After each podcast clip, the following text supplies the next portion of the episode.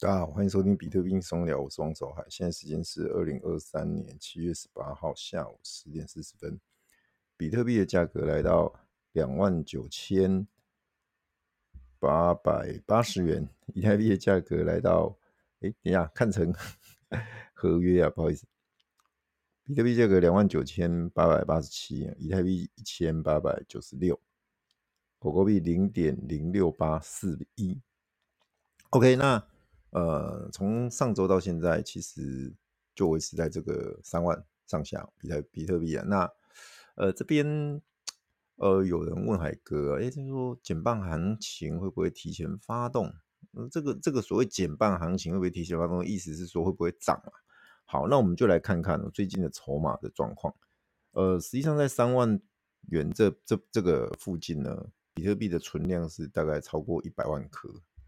一百万颗这个数字其实很惊人的哦，各位要知道，去年底、今年初那个一千一万六千五百那个低点，那边的存量是七十一万啊，八十七万颗啊，对，八十七万，也就是说，在那个底部有一些呃聪明钱，一些呃愿意在那个地方投入的资金，他买了。比特币大概有八八十七万枚，然后被存起来。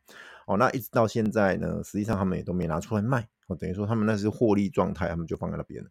那目前在三万这边堆积出来的这超过一百万颗的比特币呢，呃，是什么样的钱呢？说实在的，他们是呃看好，大部分是看好嘛，废话，看好才会买进嘛。那他怎么怎为什么看好什么？看好就是贝莱德的一个 ETF。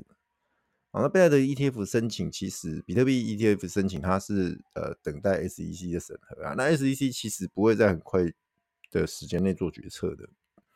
好，那可能会酝酿一下。那一旦有了一个消息出来，假设通过，好，那普天同庆，那海哥这边估起码是三四千点的一个行情，哦，会往上喷呐。好，那呃反过来，如果不通过呢，那就会往下跌啊。但是有人说，哎，崩到哪边？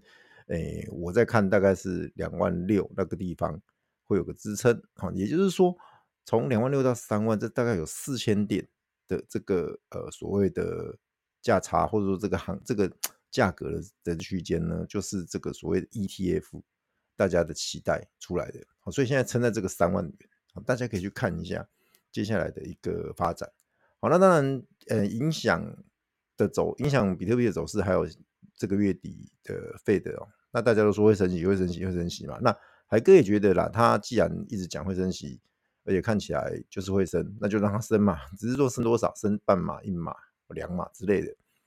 好，那总会有到顶的一天呐。哦，因为人家预估它最多再升两次，七可能七月一次，九月一次之类的。那今年到年底都不会再升息。重点来了，什么时候降息？好，那有人说明年中，中间的中。也有人说明年都不会降，要到后年才会降。OK，呃，没关系。你其实它这些都是一些根据现况去预测的。那我有些突发是因为有些状况，它可能会会做一些改变。打个比方，乌俄战争结束，突然间哦有个什么因素，然后就结束了，然后就呃就没有战争嘛，没有战争，通膨的问题就就会获得一些舒缓，然后有一些灾后重建的需求。呃，应该说。战争后重建的需求就跑出来的时候，哎，这个时候世界的经济或许又会更有一些刺激，就需跟需求就出来了嘛。那这个部分可能就会对他们的一个所谓的呃这个关于利率的部分呢，就会有比较多的一个呃空间哦可以做处理。所以这个其实是突发事件，但是我也没办法预测什么时候可以呃战争就结束。哦，所以我们就是一直观察它就好，一直观察。好，但是呃。海哥这里还是要跟大家讲一下啦，就是说比特币现在三万，好，让它涨到六万，涨到十万，这个是明年甚至后年最晚哈看得到的一个大概率的事情。也就是说，啊，假设十万好了，现在三万，大概三倍，然后啊三倍而已，去赌小币随便五倍十倍，OK 啦，但是。第一个，哪一只小币，哪一只小币，你可以很肯定的跟我说吗？一定会涨五倍、十倍。第二个，万一没有涨，万一没有没有没有发生呢？甚至它跌得更惨的时候呢？我们讲的是一个赌的是一个几率跟概率啦。那我这个只能跟你说，比特币明年甚至后年破之之前的六万九的几率很高啦。那破之前六万九，人家下一个关卡，人家就看到十万嘛。那那我我的十万是根据这个来的。那你说啊，凭什么？那其实就明年减半嘛。我通常减半后有个减半后的一个行情嘛。那这个这个东西都可以去推，而且是很明确的啦。而且比特币就那么多颗哦，两千一百万多了也没有哦，就这样。但是其他的小币，说实在的，项目方如果合约有埋埋一些后门，他高或者说他智能合约他没写死，他就是可以一直蒸发的话，那其实讲难听一点，都跟空气一样啊。哦，所以其实。我常常在讲，为什么我我接下来我只谈比特币、以太币跟狗狗币就是这样子，因为其他的我觉得，呃，一来没什么好讲，因为他们都会讲自己天花乱坠很神啊，多厉害啊。可是实际上，你真的去了解过之后，你发现了他们可能就是在既有的基础上做一些改变，或者说在既有的基础上玩一些花样，然后就出来说是以太坊杀手，或是以太坊的。的什么最大敌人什么的，或者是说啊，他要改变以太坊的种种不便。好，其实你去想，最后的目的是什么？还是为了要赚钱啊？还是要把那些空气变成现金嘛？那那我们我们其实呃，当然大家都会觉得说啊，这个有机会哦，有机会有新币或者是小币啊，那可能有机会可以吃到比较大的涨幅。好，那不可讳言，确实是如此。但是我还是强调。几率，几率，几率啊！万一像现在人家在讲一些喊一些呃六六 two 啊，或者是所谓的侧链啊，或者是所谓的其他的公链，嗯，坦白说啦，攻略我反而不想喜欢看，不喜欢看太新的，我反而会想要去看在上一次牛市那一些很风光的攻略，现在越惨越好。我最好是乏人问津那一种的，我反而想要去了解它到底它上面的生态现在发展怎么样。假设你发现，哎，里面的人都还在建设，里面的人都还存在，都还在持续的做发展，那我会持续关注它。可是如果你发现里面人去楼空了，那真的就不要理它了，这个可能就没救了，你知道吗？好，所以所以这件事情大家就是保持关注。好，那呃，至于刚刚提到就是呃。呃，狗狗币的部分啊，狗狗币其实跟上次海哥报的差不多，大概就是在零点六多啊，哦，零点七，零点零六多，零点零七这边，哎，还有之前曾经一度有有稍微涨高一点点，可是又压回来，哦啊，他他目前没有条件走独走走那个独立行情啦，啊，他还是一样，比特币涨的时候，很快他就会轮到他，哦，所以下一次。各位，下一次如果哎，当你发现比特币开始走多头，走走所谓的牛市的时候，你应该很快要反应出来说，哎，那狗狗币有机会，狗狗币可以可以进。好，那反倒是在盘整时期或者是下跌时期，狗狗币不会有表现。哦，你可以从今年上半年的涨幅，我上次有报过嘛，比特币从一月一号开盘到六月三十号，它涨了超过八十趴。狗狗币 不涨反跌，对，那你会说啊，你不是说你你不是说比特币牛市狗狗币又会涨？对啊，所以这个已经告诉你了，这只是一个反弹，这不是牛市，还没到那个那个阶段。哦，牛市可能是明年减半后才才会发生的事情，这里都是所谓的反弹，比较大的反弹而已。哎呀，所以各位要搞清楚，其实有些。讯号，或是有些背后的意义，你要去做一些了解。那你其实你要了解之后，你就知道说，好，那接下来该怎么做？好，那当然市场最近也有一些消息啊，就像呃，FTX 啊，它出了一个索赔的呃网站哦，你可以去那边去登记，去说自己呃去去做一些认证，然后登记，然后他会告诉你里面的资产，因为有些人根本来不及去做记录。他现在让你可以去查，查出来之后，你你就把那些资料什么都填好之后，他就会呃给给你一个凭证，就是说 OK，你是你是呃 FTX 倒闭的一个受害人凭证，然后你里面有多少钱、多少的资金在资产在里头，要去填哦，海哥有去填，对，不过海哥里面剩一些零钱而已，我记得好像是几 U 吧，还是八？资金不多啊，大概可能十几二十 U 吧。详细我没仔细看，因为我我我很确定我在里面没有多少没有多少币在里头。NFT 倒是有一些，但是大部分是之前那种 free mint 的那种 free，就是去 collect 那种 free 的那种的，对，所以也还好，也还好。简单讲，FTX 对我的呃影响最大的是，它把整个币市带往熊市，而且是深度的熊市的那一杀，对，那整个资产跟着缩水是这样的影响而已。我并没有很大的资产在里头被倒掉，对，嘿，所以呃是幸也是不幸啦，对。那无论如何，大家都是受害者。我说我才我说过了，不管你是多少币，不管你是那个，就是大家都是受害者。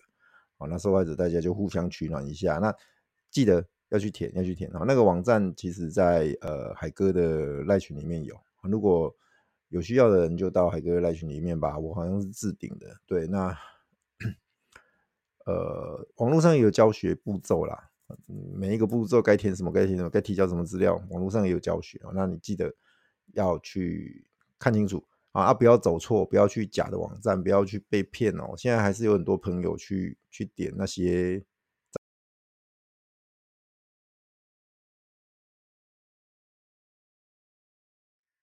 呃，还是有很多朋友被骗哦，就是去点一些诈骗链接，点一些脏链接，然后钱包里面的资产被洗劫一空哦。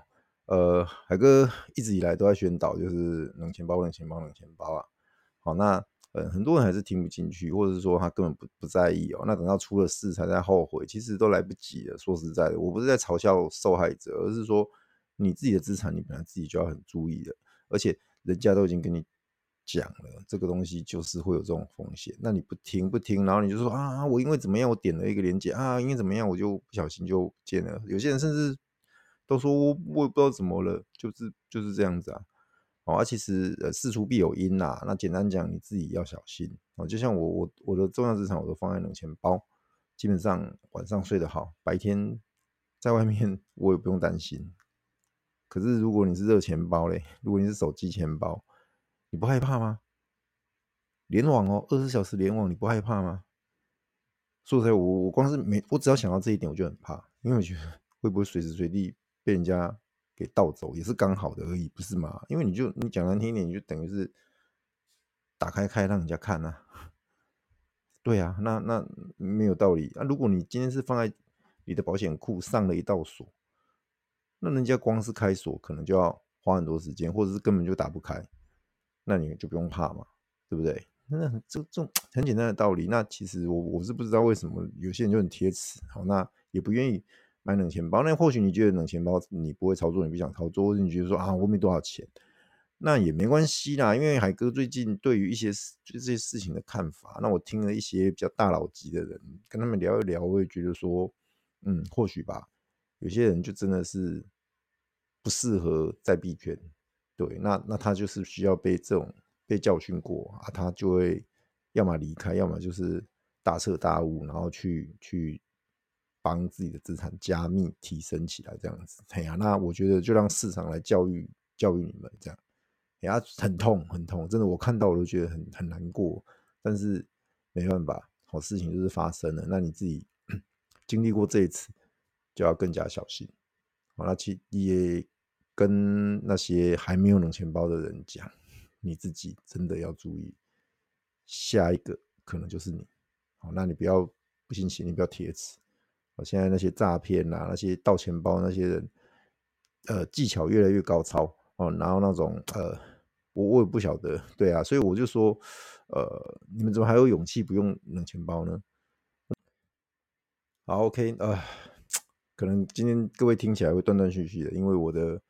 麦克风不知道出什么问题，录一段它就会突然间就没声音，然后录录都录不到声音，然后就我就被强迫终止嘛，然后再重新开起来，所以可能一段一段一段一段拼拼凑凑的，这样我录了也很难过啊，你们听了可能也不舒服啦，所以不录了，嘿，不录了，不录了，这个生奶哥生气了，这样海哥 生气了，哎呀，那呃，无论如何还是要强调一下，就是资产的呃的一个保存的重要性啦。那呃，记得要冷钱包哈，因为你的离线生成，你的那些助记词才是最安全的。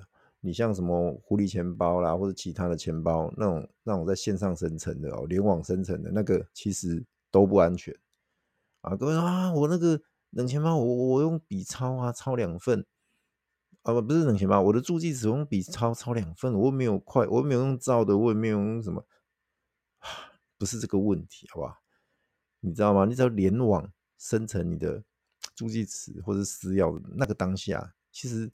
你怎么知道你的钱包或是你的电脑啊，你的手机、你的电脑之前没中过毒，或是搞不好已经被人家给给有木马害在里面，或是说人家已经透过其他方式在监控、在快照你的所有的这些记录了，知道吗？所以很可怕，哎呀，所以那种所谓的热钱包，什么狐狸钱包那种，或者其他的什么呃 Trust Wallet 那那一类的，那种就是免洗用的啦，讲不好听一点是这样啊。或者是中继用的啦，转过去马上就要转走的那一种，或者是你你可能跟人家交易用的啦，哦，你可能你不可能用冷钱包去去去做很多的传输嘛，光是操作就有一些难，就是有一些门有一些瓶颈，有一些问，哎，应该说有一些不方便嘛。可是如果你是热钱包或者说手机钱包等等的，你要那种小额转来转去的那种，哎，可以可以，好，所以哦，很痛苦又断掉。好所以最近又有一些大佬，他反过来在推中心化的交易所的钱包，就是你就去用那些，你资金真的不多的话，你就去用吧。哦，币安理论上不会那么容易倒啦，或者是说像 Coinbase 哦，那个没那么容易倒啦。听起来是这样子的。哦，那就去用吧。反正哦，如果你资金不多，然后你要一直频繁操作的话。或许那些中相对较大的中心化交易所，你就去吧。对啊，我觉得也不是没有道理啦。哎呀，因为有些真的是币圈小白，也有人我有遇过那种，有他有买的钱包，有他有抄助记词，但是他最后助记词搞丢，冷钱包坏掉或者是搞丢，哭哭啊，什么都没了啊，也是有这种人啊。哎呀，那就是你自己不小心呐。啊，像这种人不管怎么。什么冷钱包，什么什么什么钱包都一样啊，他就是会搞丢，就是会搞丢啊。这种人，如果你是中心化交易所，那可能还有机会找得回来。OK 啊，那我说过，这断断续续很痛苦，我也不想再录下去了。